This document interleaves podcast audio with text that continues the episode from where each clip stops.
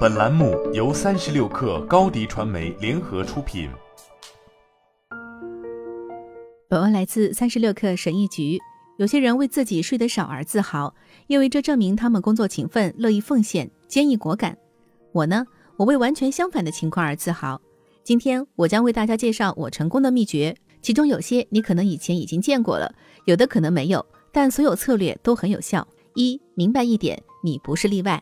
人们说我只睡四五个小时也能够做得很好，不，你没有。你说我是个例外，不，你不是。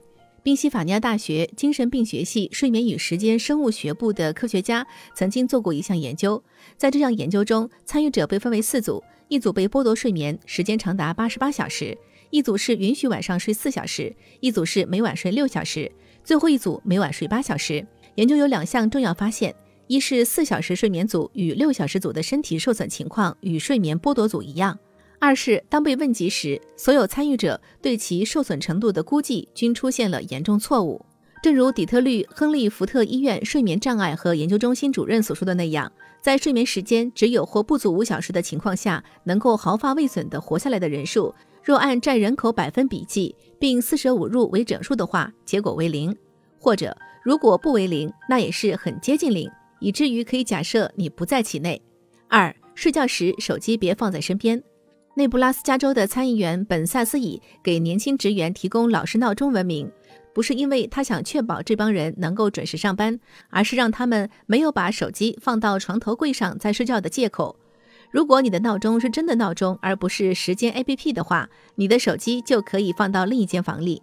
如果你的手机放在另一间房里，晚上睡觉的时候你就没法看它了。这意味着你不会知道自己有没有收到短信或者电子邮件。这意味着你不会老想着翻看社交媒体，这意味着你不会盯着屏幕不放。正如马修沃克在《我们为什么要睡觉》中所写的那样，人为的强迫我们醒过来，从而掩盖住我们在夜间的自然疲惫，导致人们保持清醒的时间变长，入睡更加困难。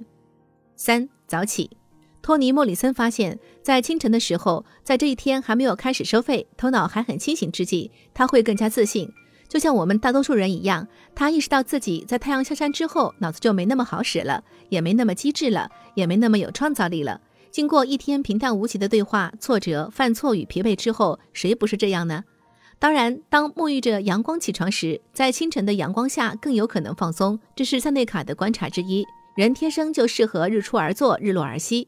他写道：“我们会更加勤奋。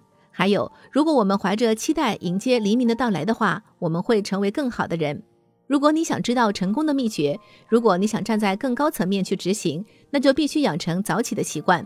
你得意识到，当你与太阳保持节奏一致时，就会处在最佳状态。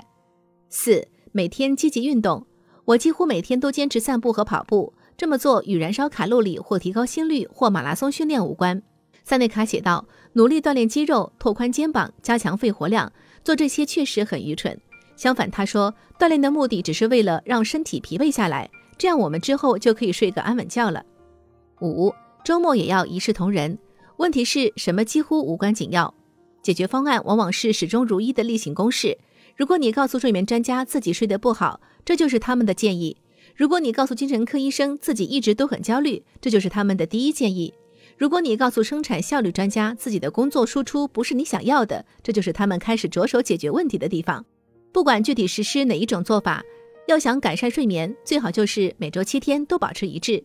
马修沃克在《我们为什么要睡觉》中写道：“可以采取一些我们称为良好的睡眠卫生的做法，来确保夜间拥有更好的睡眠。但是如果你只能坚持其中一个，那就是不论发生什么，每天都在同一时间睡觉和醒来。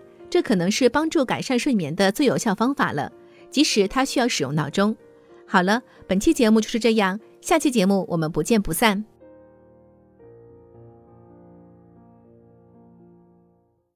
你的视频营销就缺一个爆款，找高低传媒，创意热度爆起来，品效合一爆起来。